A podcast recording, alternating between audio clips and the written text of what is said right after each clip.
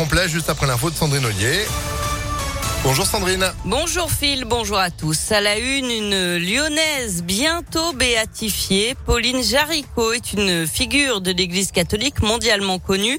Laïque, issue d'une famille bourgeoise de la soirée lyonnaise du 19e siècle, elle a œuvré dans des missions pour la classe ouvrière. En 2020, l'église lui a attribué le miracle de Mayline, une fillette de 3 ans et demi qui s'est réveillée d'un coma en 2012. Ses espoirs de guérison étaient réduits à néant après plusieurs arrêts cardio-respiratoires et une embolie pulmonaire à Lyon. Elle s'était étouffée en mangeant une saucisse, mais elle a retrouvé toutes ses capacités de façon encore inexpliquée par la médecine. Ce miracle attribué à Pauline Jaricot lui ouvre la voie à une béatification. Le cardinal de Lyon, Olivier de Germay, détaille cette procédure longue et compliquée. C'est pas fait à la légère. On va essayer de collecter le plus de renseignements possible sur sa vie, de témoignages.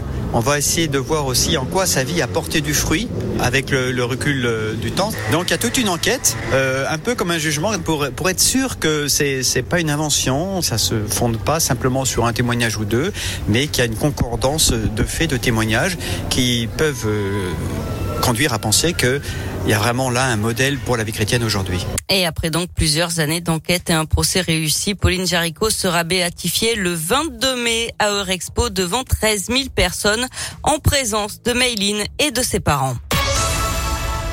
Le scandale Buitoni se poursuit. D'après BFM, un couple a porté plainte contre la marque pour une autre gamme de pizzas déjà mise en cause dans une série de contaminations à la bactérie E. coli sur des pizzas Fresh Up désormais retirées du marché.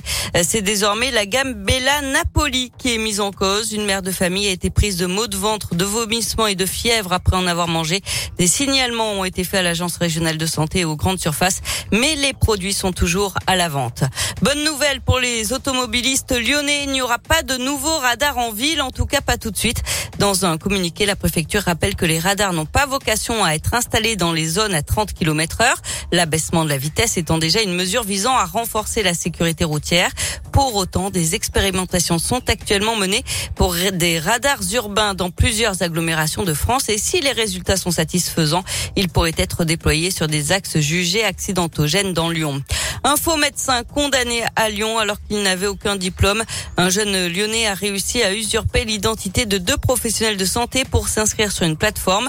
Il faisait des consultations par téléphone, rédigeait des ordonnances et des arrêts de travail. Ça a duré quelques semaines avant qu'il ne soit découvert selon le progrès.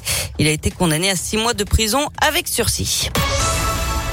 On passe au sport avec du basket et l'Asvel désormais seul en tête du championnat. Les Villeurbanais ont battu hier soir Gravelines Dunkerque 96 à 86.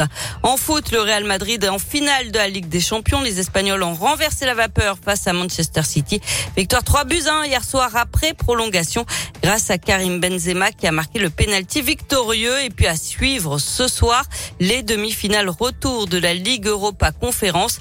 Marseille face à Feyenoord. Les Hollandais l'avaient emporté 3 buts à 2 à l'aller. Merci beaucoup Sandrine pour l'info qui continue sur impactfm.fr en replay aussi avec notre application. Et puis vous êtes de retour à 10h. À tout à l'heure. 9h34. Météolion.net